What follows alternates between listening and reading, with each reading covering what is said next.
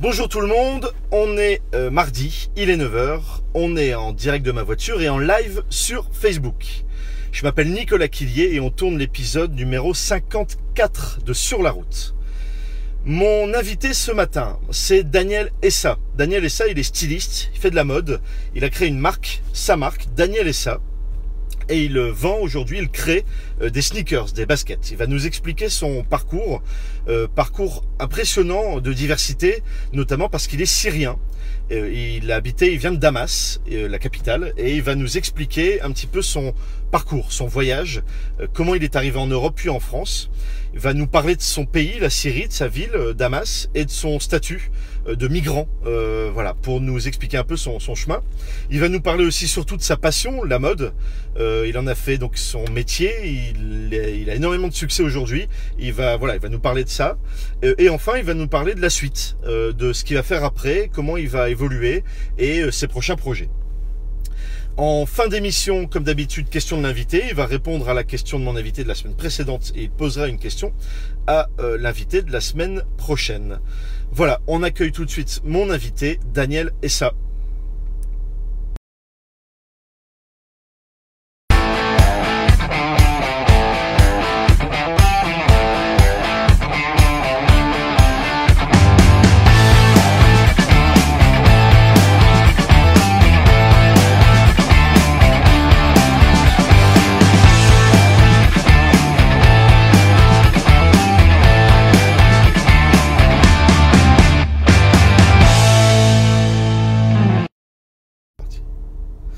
Bonjour Daniel. Bonjour Nicolas. Comment vas-tu Très bien, très bien. Et toi Très bien. C'est parti pour l'épisode numéro 54 de Sur la route. 54. 54. Très bien. Oui. Est-ce que tu peux te présenter, Daniel, pour celles et ceux qui ne te connaissent pas? Qui es-tu? Oui, je m'appelle Daniel Essa. Je suis créateur de chaussures. Ouais. J'ai ma marque pour les sneakers de Lux, une marque française. Et euh, c'est ça mon métier. C'est ça ton métier Je suis créateur de chaussures. Créateur de chaussures. Oui, je suis créateur de, aussi de vêtements, de fashion designer. Ouais. Et, euh, mais maintenant, euh, spécialité chaussures. Tu es basé où? À Lille, dans le nord de la France. Ouais. Et euh, ça fait déjà 4 ans et quelques mois ici en France. D'accord, 4 ans et quelques mois en France. Euh, tu, tu précises, voilà, 4 ans et quelques mois, puisqu'à la base, tu, tu n'es pas d'origine française, tu viens pas de la France, Non, je suis syrien. tu es syrien. Oui, syrien. Et avant de venir en France, j'étais en Espagne, à. Madrid, pendant un an. Ouais. Et après, euh, j'ai pris la décision de venir ici pour danser, commencer mon projet. Et en Espagne, à, Madrid, tu faisais aussi de la mode? Euh, était plutôt de relations publiques dans le fashion aussi. D'accord, ok. mode. Et j'ai appris l'espagnol aussi. D'accord. Là-bas pendant un an. Tu parles combien de langues? euh, Quatre. Quatre langues. Quatre langues. Mais maintenant, l'espagnol, c'est un petit peu, dirais, pas oublié. Non, en Espagne, ans. après quelques mojitos, ça revient Ça tout de suite. revient tout de suite. ça revient tout de suite. Souvent Oui, les langues, un peu d'alcool et ça va mieux. Oui, ça va mieux. Oui, c'est ça. Ok. Euh, ça m'intéressait qu'on parle de la Syrie, parce qu'on en parlait en préparant euh, l'émission. Euh, on a une image en France de la Syrie qui est compliquée, euh, la guerre. Euh, des, des images, des reportages à Damas qui sont toujours très, je dirais, Pessimistes, quoi, euh, Oui. négatifs. Euh, et tu me racontais que la vie là-bas aujourd'hui, c'est pas ça du tout. Non, c'est pas ça du tout. Alors c'est quoi? Euh, récemment, parce que la guerre, elle est, on va dire, elle est finie. Elle est finie la Elle guerre. est finie la guerre. Et heureusement, maintenant, il y a les pays, ils ont recommencé à construire le pays. Ouais. Et la guerre, elle n'a pas touché toute la pays. Il y a le, en partie qui était vraiment grave touché par la guerre, et il y a l'autre côté qui était, qui est comme ici. Exactement. Comme ici. Comme ici. Tout à fait. Et c'est ça qu'on ne voit pas dans la télé. Pas du on tout. Voit, on voit toujours le, le côté qui est un peu... euh, bah, c'est bien de montrer, o- ok, la guerre et ce qui se passe, mais c'est bien aussi de montrer un petit point positif ou quelques, quelques autres images aussi. Comme ça, on n'a pas dans la tête qu'une image de, la Syrie, c'est un pays de guerre. Non. C'est, euh, il y avait de la guerre, oui, comme ici en Europe quand il y avait la Première Guerre mondiale, la Deuxième, Ouais. et après c'est fini. Et euh, j'espère on aura un petit peu plus de reportages, quelque chose qui montre vraiment la, la pays dans un autre, un autre côté. Bah t'es là pour euh, Oui, en parler je suis aussi. là pour ça. Pas seulement, mais en- Oui. entre autres. Euh, tu as eu quelques. euh, eu pas mal de, de- de presse avant l'été sur, sur ton métier, sur qui tu étais, et tous titraient, tous, hein, vraiment tous les articles que Mhm. j'ai vus sur toi titraient euh, Un migrant syrien a réussi Oui. à Roubaix, quoi, en gros. C'était Oui. ça le, le, le statut. On Mhm. parlait un petit peu du, du, du mot migrant, Oui, euh, qui est aussi assez euh, péjoratif aujourd'hui en France, compliqué. Bah, toi, tu l'as vécu concrètement? Oui, moi, pour moi, je pense que c'est- c'est seulement un, un statut. Malheureusement, avec ici, les gens qui pensent que l'amant est migrant ou un réfugié, ou- non, c'est pas, pas quelque chose qui, qui c'est pas du tout. Après, c'est pas, c'est pas non plus drôle quand quelqu'un qui, a de la guerre chez lui, ou quelqu'un qui perd sa famille, quelqu'un qui perd euh, ses amis, et, euh, chez lui, sa maison, et tout le monde qu'il est obligé à partir. Je pense que c'est pas drôle pour, pour personne. Ouais.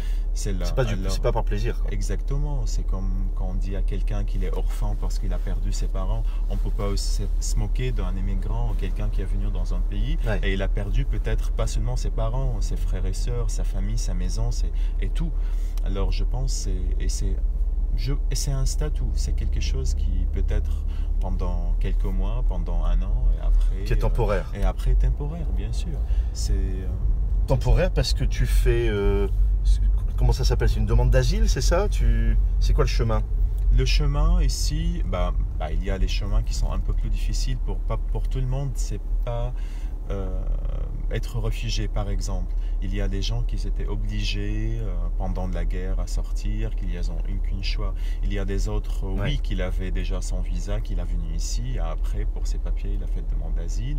Et il y a des autres qui étaient déjà ici en Europe et il ne peut pas retourner, alors il a fait la demande. Il y a plusieurs. On Ouais. peut pas, on peut pas dire la. Il n'y a pas une seule il y a euh, seule, catégorie. non, il y a vraiment des dizaines, des, euh, même plus de situations différentes. Après, c'est c'est ça. C'est comme pendant toutes les guerres qui, qui le monde qu'il a eu euh, depuis l'histoire, il y a il y a des réfugiés, il y a les gens ici qui maintenant envoient ses grands grands-parents, grands petits enfants, Ouais, ouais. qui les grands-parents sont déjà été euh, réfugiés pendant la guerre et tout. C'est c'est quelque chose de très très normal. Il ne faut pas parler de l'histoire de réfugiés quelque chose qui est, qui est grave C'est l'histoire du monde. euh, c'est. Je pense dans toutes les comme tous les sujets, on peut pas dire euh, c'est seulement positif parce que quand on ouvre la porte de, de migrants par exemple, euh, ça, on aura peut-être les gens qui ont fait bien qui sont bien éduqués, éduqués, qui sont bien, ils vont bien intégrer dans le nouveau pays, dans le, dans le pays Ouais. et qui vont bien travailler et tout. Il y a des autres qui n'aiment rien faire. ouais. Euh, c'est Mais c'est oui, pas parce qu'ils on sont migrants, c'est des gens euh, Non, comme c'est ça, quoi. dans le monde entier. Dans le monde entier, il y a des gens qui en- veulent rien en faire. Amérique, en Australie, en- dans tout le monde. Et on ne peut pas dire que tous les gens qui habitent dans certains pays sont exactement le même. Bah, si tout le monde c'est la même chose, on est dans le paradis. mais, mais non, malheureusement, il y a, il y a différences. Il y a, Ouais. oui, Et donc ce que tu dis, voilà, c'est que c'est c'est pas, euh, c'est pas euh, un seul type quand on dit euh, un migrant, euh, un déplacé, ou c'est pas une catégorie de personnes, c'est plein d'individualités, oui, plein de personnes différentes avec leur caractère, leur éducation, leur façon d'être. Bien sûr. Après, après je trouve un, bon, un médecin, c'est Ouais. un médecin. S'il était chez lui, ou il était ici. Un créateur, c'est un créateur. Alors c'est ça. Alors il, il aura toujours son titre, son, son métier, qu'il est là, sans les autres. Les autres, Quel que je pense, pays. pas quelque chose qu'il est, qu'il est assez important. C'est quelque chose seulement pour un papier qui c'est important de. euh, Ouais. oui, mais Mais comme tu l'as dit, il y a plein de chemins pour, euh, oui, voilà, pour venir, pour arriver, pour rester, pour. euh, bien sûr. Et il y a autant d'histoires que de personnes en fait. Yes. L'important c'est de s'y intéresser. Oui. Tu faisais déjà de la mode, tu étais déjà dans, dans, dans, j'ai- dans- dans ce secteur-là à, à Damas, J'étais déjà dans le secteur de mode, le secteur des médias, télé, d'accord et, euh, j'ai fait, j'avais mon programme télé pendant trois ans. J'avais d'autres programmes télé, D'accord. fashion, le lifestyle, tendance, sport. Il était vraiment euh, euh, quelque chose de très spécial, très euh, bien fait. D'accord, T'étais présentateur, c'est ça? J'étais présentateur télé. d'accord. Et, et à le même temps, j'étais prof dans l'université européenne arabe dans le département de fashion design, fashion design department. Et à le même temps, j'étais créateur et, euh, et j'avais mon métier pour créer les, les vêtements. J'étais- Parce que j'ai fait des études à S-Mode. S-Mode. Ah oui. Oui, S-Mode, c'est- S-Mode. C'est une école française. Oui, c'est une école française. Et il y a un S-Mode à, à Damas. Depuis plus que 21 ans ou 22 ans. par D'accord. contre. Oui. Euh, Et donc tu as fait tes études là-bas? J'ai fait mes études là-bas. J'ai fini euh, avec un, un honor degree. Je sais pas comment dire ça. Un- oui, j'ai terminé première. C'est vrai? D'accord. Oui, Félicitations. Merci. Et après, euh, et après j'ai commencé mon programme. Et après, voilà, en Europe. Et c'est tout. Comment ça t'est venu cette, euh, cette passion, euh, cette envie de, de faire de la mode, de, de créer? Depuis tout petit ou tu l'as appris ou, euh, Oui, depuis quand j'étais très très très petit. C'est vrai? Oui, c'est ça. Euh, moi, je me rappelle quand j'ai commencé, ma grand-mère est couturier, couturier. Et quand j'ai commencé, quand j'ai demandé d'elle de la première fois, Ouais. c'est elle qui m'a raconté ça. Elle m'a dit Tes pieds, ils n'arrivent même pas à toucher le. Parce que avant les machines à coudre, Ouais. il faut. Fallait appuyer sur la appuyer pédale sur pour, la euh, pédale. Oui, bien sûr. Et elle m'a dit Même tes pieds, ils n'arrivent pas à toucher euh, ça. Alors c'est elle qui doit le faire et moi, je dois. Avec ta grand-mère. avec ma grand-mère, oui. Et ma mère aussi, qui était quelqu'un de très exigeant. Il faut habiller ça. Non, cette couleur, ça va pas avec celle-là. Il faut, il faut et il faut pas. Alors, c'est. D'accord. J'ai appris. Les- t'as appris l'exigence. exactement, l'exigence aussi de ma mère. Et c'est, oui, pour la famille. Et après, euh, après euh, c'est vrai que j'ai fait de, de l'université, j'ai fait euh, business et économie. Et après, euh, j'ai fait le fashion design. Et euh, oui, le business et économie, il m'a aidé aussi beaucoup. Parce que maintenant, dans mon travail, je suis pas seulement créateur. Être créateur dans mon entreprise maintenant, Ouais. que j'ai créé, ça- Parce que là, tu as créé ta marque, oui, j'ai créé ma Daniel marque. Essa. Euh, Oui. C'est une entreprise. Oui. Euh, et tu donc tu, tu crées mais c'est c'est voilà c'est l'image que tout le monde a de, du styliste de la mode c'est que tu passes ton temps à, à dessiner à créer Oui. mais, mais pas vraiment encore aujourd'hui c'est tu gères une entreprise quoi Maintenant, oui. Maintenant, gérer une entreprise dans tous les, tous les côtés. C'est pas seulement les côtés design et produits. ouais Parce qu'on a déjà le- les fabrications, les fournisseurs. Euh, je travaille avec euh, neuf usines différentes. Alors oui, différents fournisseurs pour fabriquer tout ce qu'il faut pour les, les matières premières pour les chaussures. d'accord Et après la dernière usine pour assembler les, les chaussures pour avoir un produit final. Et euh, oui, et comment t'as appris tout ça? T'as as été accompagné? On Euh, t'a on t'a aidé? Comment C'était bah, parce que moi j'ai déjà travaillé, j'ai travaillé freelance euh, déjà depuis quand je suis arrivé ici en France avec une marque et après c'est l'expérience. Et après en Italie, euh, déjà ça fait avant que je commence mon projet, déjà avant euh, deux ans, deux ans et demi, ouais et euh, j'ai commencé euh, à voyager beaucoup en Italie, être là-bas dans des usines pour apprendre. t'es allé voir concrètement t'es- Exacto- exactement. C'est beaucoup de préparation avant de lancer la, la marque. Oui. ah oui Oui. donc tu as travaillé beaucoup en amont pour aller voir justement tous tes partenaires pour euh, Exactement, pour choisir les fournisseurs et tout. Et pour avoir un produit à la fin qui est un produit euh, différent. Parce qu'on a l'impression que, encore une fois, voilà, que c'est tu dessines, tu vas à la Fashion Week, tu, tu Ah, vends non. tes trucs sur Internet. Non, ça, c'est ce que les gens pensent Bah oui. de, dans notre métier de fashion. Moi, j'ai des amis aussi, je me rappelle, ah oui, fashion, c'est euh, vous faites euh, oh, rien, c'est cool, vous avez de chance et tout. Alors je dis, ok, j'ai de chance. Alors une fois, j'ai un ami qui est venu avec, euh, avec moi Ouais, pour passer vraiment quelques, quelques jours et voir comment ça marche. Il m'a dit, ah oui, c'est du boulot en c'est fait. pas du tout, euh, c'est pas du tout euh, un travail de. Ouais, c'est- c'est un métier assez difficile. Et là, donc là, l'entreprise est créée. Tu vends, tu vends en ligne principalement sur On Internet vend, oui, on vend en ligne et on vend dans plusieurs pays à la- l'international. Tu as des clients, euh, des clients super connus d'après ce que j'ai vu? Oui, bien sûr. Il y a, Raconte il y a, il y a Whoopi Goldberg, qui était un de mes premières, même avant que j'ai commencé la production. Alors j'avais seulement des prototypes. D'accord, mais co- comment c'est possible? Comment ça arrive? Oui, est- Whoopi Goldberg qui t'achète ton- ta création avant qu'elle existe? J'étais à Milan, j'avais un rendez-vous avec un showroom là-bas pour montrer les prototypes. D'accord. Et euh, il y a un directeur artistique d'une très grande euh, chaîne des, euh, des départements comme ici, Lafayette à Printemps, là-bas Neiman Marcus. Et c'est lui qui l'a vu là, le produit. Il m'a dit vraiment, c'est très minimal, mais c'est très chic, très bien. Je veux prendre celle-là. Je dis, bon, c'est un prototype. Il m'a dit, tu vas faire un autre, mais moi, je prends, je vais prendre celle-là avec moi à New York. D'accord. Alors, j'étais pas très content de donner un prototype parce qu'après, j'ai peur parce que c'est la. Ouais, Si c'est un nouveau euh, produit, peut-être quelqu'un qui va, qui va copier le modèle et tout. D'accord. Mais bon, je me suis dit, ok, allez. Et après, il a porté tout de suite à New York pendant le Fashion Week. Et, et lui, il était assis là. Et Whoopi, elle était euh, devant lui, en première.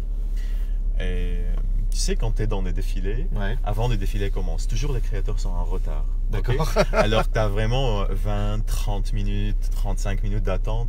Alors les gens qui font quoi? Tu connais pas les gens qui sont assis à côté de toi parce que tu es placé avec les, les gens que tu connais pas. Tu que les chaussures. Alors tu as devant toi, à côté à gauche, que les chaussures à regarder. Alors heureusement, elle a vu le basket. Elle a dit que je veux acheter celle-là aujourd'hui. Il a dit bah écoute euh, la marque elle est même pas encore euh, ils sont même pas commencés alors je sais pas comment tu vas faire. Si j'ai un pr- premier prototype et j'ai je l'ai alors il a il m'a appelé il m'a dit il veut ça j'ai donné ton email. Mais j'ai pensé ce- c'est pas très sérieux Ouais. et après il m'a envoyé un email euh, avec son ami ils ont demandé le lookbook elle a choisi euh, plusieurs produits D'accord. Euh, mais elle a attendu euh, trois mois pour recevoir les chaussures D'accord. alors après trois mois, elle a reçu ses, ses baskets et elle a mis sur Facebook. euh, comme ça, j'étais, oui, j'étais assis sur le canapé le soir et à 11h de soir, je vois Whoopi Goldberg euh, tagged you in a photo. C'est énorme. et après, je clique sur la notification et je vois qu'elle a ajouté en photo. Il a dit euh, oui, ça. C'était, c'était très bien, c'était sympa. Ça t'a aidé pour le, le business? Euh, ou pas?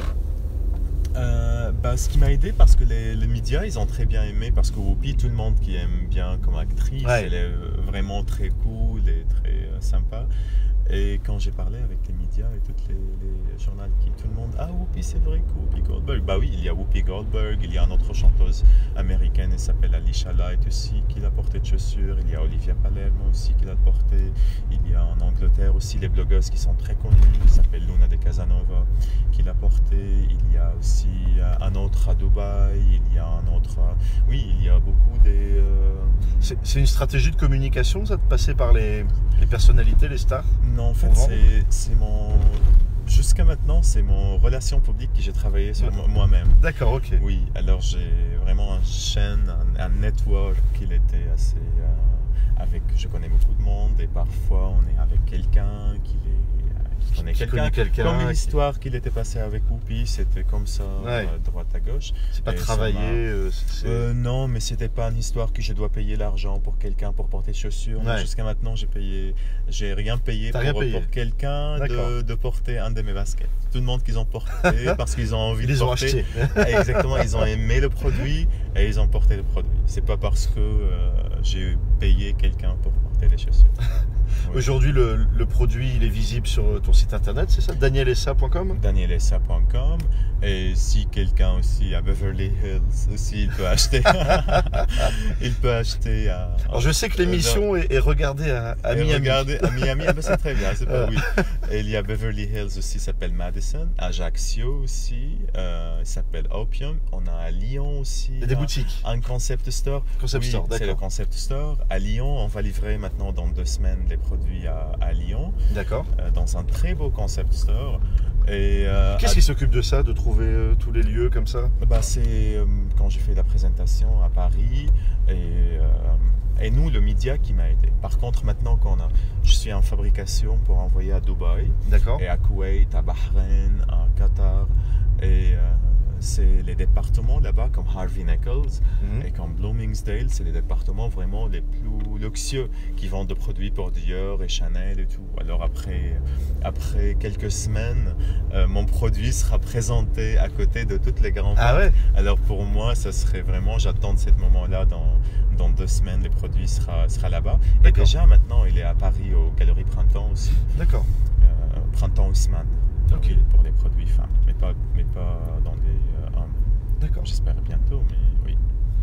Euh, c'est quoi la suite pour toi? Parce que là, ça a l'air de, bah, d'exploser en quelques années, même pas. Quoi. La, la marque, Non. tu dis, tu as créé depuis 4 ans, tu vends Hmm, depuis 2 ans, c'est ça? Non, je vends. Bah, j'ai lancé maintenant la première collection en janvier 2018. Ah ouais, d'accord, donc ça fait même pas un an. Oui, ça fait même pas. Ça, fait, même, pas, un an. Un an, oui. Donc ça, fait ça- 11 ça mois. cartonne en, en 11 mois. Oh, oui. Comment tu vois la suite? Est-ce que Euh. tu as, réfléchi déjà ou tu te laisses porter par ce produit-là pour le moment ou tu as déjà euh, l'étape suivante? Bah, j'aime bien la, le concept de la marque parce qu'on est vraiment le seul marque de chaussures qui on est spécialisé avec les formes de chaussures comme les chaussures de tennis. Ouais. Là, très simple et le produit c'est vraiment hyper simple et minimal et confortable et on peut porter avec, euh, avec un short et un t-shirt et on peut porter avec un costume habillé pour aller au mariage parce que moi quand je vois maintenant mes clients il y a des clients qui achètent le même produit je vois leurs photos dans leur mariage Ouais. et des autres qui portent les mêmes chaussures pour sortir le matin, euh, boire un- pour un brunch le matin, marcher, pas. promener. Alors ça, c'est quelque chose qui me fait, qui, qui c'est bien. C'est ça ce que j'ai voulu de, de faire au début.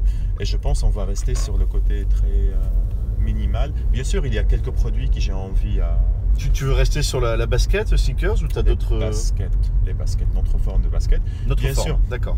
J'aime bien faire le high tops comme les chaussures euh, hautes et, euh, et quelques autres produits, mais je pense encore c'est encore tout. J'aimerais bien que qu'on travaille encore sur le même produit avant de lancer. euh, D'accord. Donc pas trop vite en fait, c'est ça. Pas trop vite. C'est bien parce qu'on pourrait se dire qu'avec ce succès, ce développement, boum, tu pourrais utiliser la marque et partir un peu partout. Et... Oui, mais parfois ça marche dans l'autre sens. Il faut pas être trop excité. Ah oui, ça marche très bien. On peut. Non, parce que même pour entrer à notre marché, par- par exemple, maintenant j'aimerais bien qu'on serait dans le marché américain, dans les grands départements. Ouais. mais euh, c'est encore un petit peu tôt parce que Même avec les, ces personnalités américaines qui, qui sont tes clientes, c'est trop tôt pour toi Oui, euh, c'est pour être dans les départements. Les départements, tu sais, s'ils si, s'ils passent une commande, leur commande c'est vraiment assez élevé D'accord. et tu dois avoir de capacité avec tes usines pour Eh, fabriquer produire. pour eux. Hmm. Et il n'y a pas de. Une qu'une faute on doit faire avec eux quand on va fabriquer pour l'Amérique. C'est un marché vraiment très délicat et ils sont très euh, précis euh, et tout. Euh, pour l'instant, c'est très bien. J'aimerais bien développer ici le produit dans un- les autres pays. Euh, euh, je pense maintenant en 2019, je vais essayer à travailler sur cela. D'accord. Tu, tu vends en Syrie? Euh, oui, en fait, il y a pas mal des, euh, des messages que j'ai reçus sur Instagram, sur Ouais. Facebook aussi, comment on peut avoir des produits et tout. Et, euh, et ma soeur, quand elle est venue ici, parce qu'il y a plein de ses amis qui a demandé Ah oui, est-ce que tu peux ramener pour nous un chaussure? C'est vrai? Parce que vraiment, c'est. Oui, Parce que alors ta elle cherché. habite à Damas. hein. Elle est, euh, elle est mariée l'année dernière et maintenant à Martinique. D'accord. Oui, et depuis euh, le samedi, elle est arrivée ici à Lille. Ah oui, d'accord. Alors déjà, il y a un choc de, de 30 32 degrés de différence Ah, entre bah, ici, il faisait 1 ou 2 degrés, et là-bas 32, 35. Pas de commentaires sur le temps à. Alors déjà, il n'a pas trop sorti, il était trop...